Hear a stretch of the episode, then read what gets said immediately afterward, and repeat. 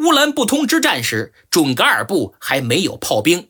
等到了第三任可汗噶尔丹策凌，才有了千人的火炮队，由瑞典炮兵中尉列纳特训练。这个列纳特很传奇，他先是在1709年的波尔塔战役中被俄国俘虏，得以在俄国继续发挥他在火炮技术方面的特长。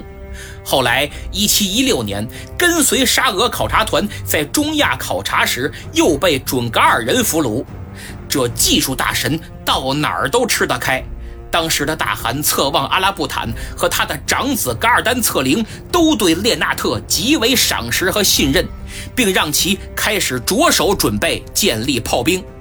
到噶尔丹策凌在位时，才组建了一千人的专门火炮部队。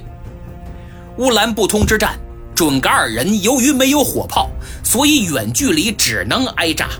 等冒着清军的炮火前进到中等距离时，清军则最容易吃亏，因为准噶尔骑兵几乎是当时世界上战斗力最强的骑兵，而满洲八旗铁骑早已没有了入关之初的生龙活虎。